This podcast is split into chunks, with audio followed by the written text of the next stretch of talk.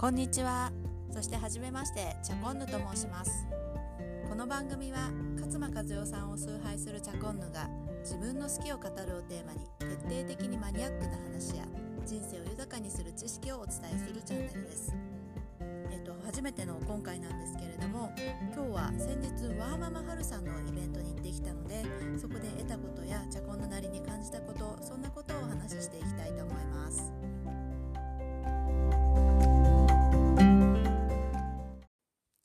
それではあのワーママハルさんのイベントということなんですけれどもすでに皆さんご存知だと思うんですけれどもワーママハルさんって誰っていう方のためにちょっとワーママハルさんのことをご紹介したいと思います。ワーママハルさんはツイッターでも打倒長時間労働っていうことで9000人ぐらいフォロワーがいたりとかあの音声メディアのボイシーの、えーとパーソナリティでもあるのでそのボイシーの方で活躍されていて1万人ぐらいもうすぐリスナーがいる人気のパーソナリティのワーママさんです。で、えーと、特徴すべきところはそんなあのフォロワーがたくさんいるにもかかわらずハルさん自身は一般的というかあの普通のワーママさんでして、えーとフルタイムでワンオペを育児をこなしながら不動産投資資産運用家事の効率化そんなようなことを、まあ、一手になってやられているそんなスーパーワーママさんなんですね。で私はこの間、えーと、東京の方でサンクチュアリ出版さんが開催されましたワーママハルさんのイベントワーママライフの足し算引き算というイベントに参加させていただきました。そこでのイベントどんなことをお話しされたかっていうと、まあ、例えばあの願望とか価値観をこう言語化する大切さであるよねであったりとか、まあ、ワーママ、まあ、ワーママに限らずなんですけれども、まあ、価値観を明らかにしてその指針に沿って正しい方向でこう足し算とか引き算をすることによってあの自分のこう幸せな生き方ができるっていうところで価値観の大切さってすごいあるよねっていうようなお話をされたイベントがその春さんのイベントの内容になります。えっと、イベント内容については私チャコンヌのあのツイッターの方でまとめをしているのでそちらの方も参考になさっていただければと思います。でまあ価値観皆さんもこういろいろこうツールを使って、えーと、明らかにしたいなであったりとかあんまり考えずにこうぼーっと生きてるっていうような方ももちろんいらっしゃると思うんですけれどもはるさんおっしゃる通り明らかにした方がいいなと私も思っています。で、はるさんはイベントの中でこうやりたいことをまず100個書いてみようというような方法をお伝えされていました。で私もあの毎年年初にやりたいことをバーッとこう書き出してもう本当にあのさまつな何て言うんでしょう海外旅行に行きたい今年の夏はここに行きたいみたいなすごいさまつな話から結構まあ結構なんでしょう未来塾の話を話をすると例えば自分のこうお葬式のプロデュースを生きているうちにしたい。ちょっとこうロックな感じでやってみたいなみたいな夢もあったりするんですけれどもまあ、そんなあの長期的にやりたいことそんなこともいろいろこう書きずらずらとこう書き連ねてると私は結構強欲なので140個ぐらい出てきてあったりするんですけれども、まあ、そのやりたいことリストの中からこう繰り返し出てくるような言葉を集めてそれってやっぱりこう自分の大切にされてるところだからそこがこう価値観のヒントになりますよねというようなお話をされていました。で、えーと、私もう一つあの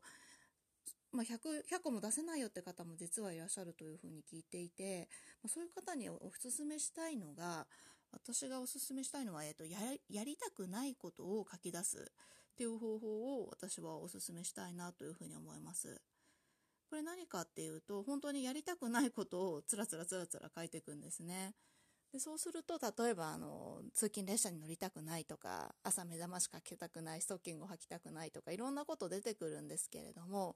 結構このやりたくないということの中にも自分が大切にしてくる価値観って絶対入ってると思うんですよ。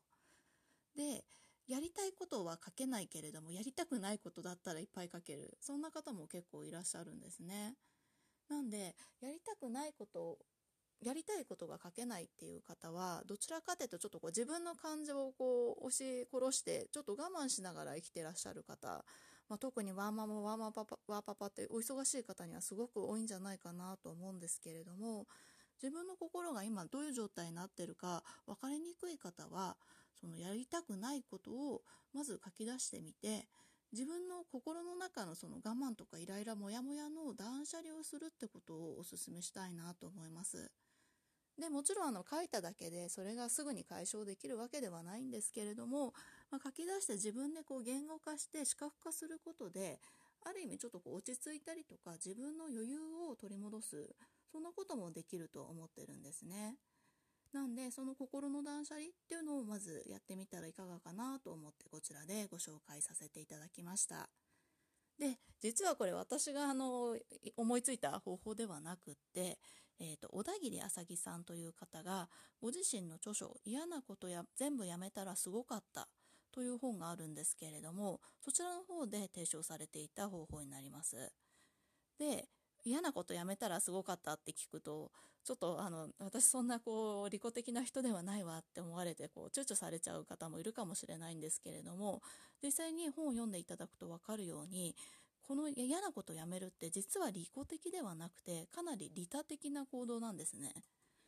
なんであのぜひ嫌なことまず書き出すっていうところからやってみていただければなというふうに思います。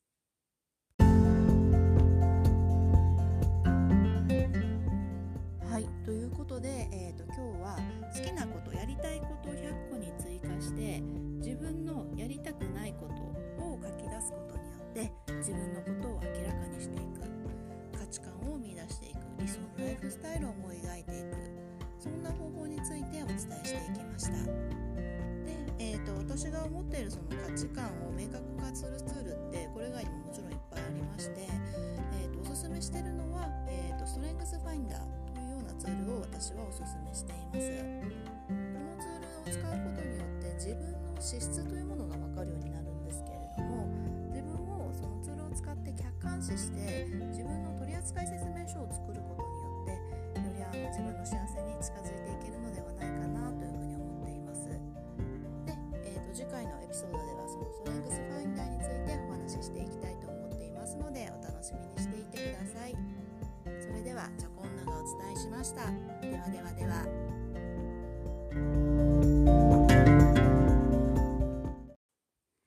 こんにちは、チャコンヌです。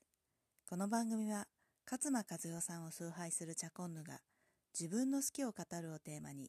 徹底的にマニアックな話や、人生を豊かにする知識をお伝えするチャンネルです。ということで、今回は、えー、と前回お伝えしたコンプレックスを強みに変えるの続きをお話ししたいと思います。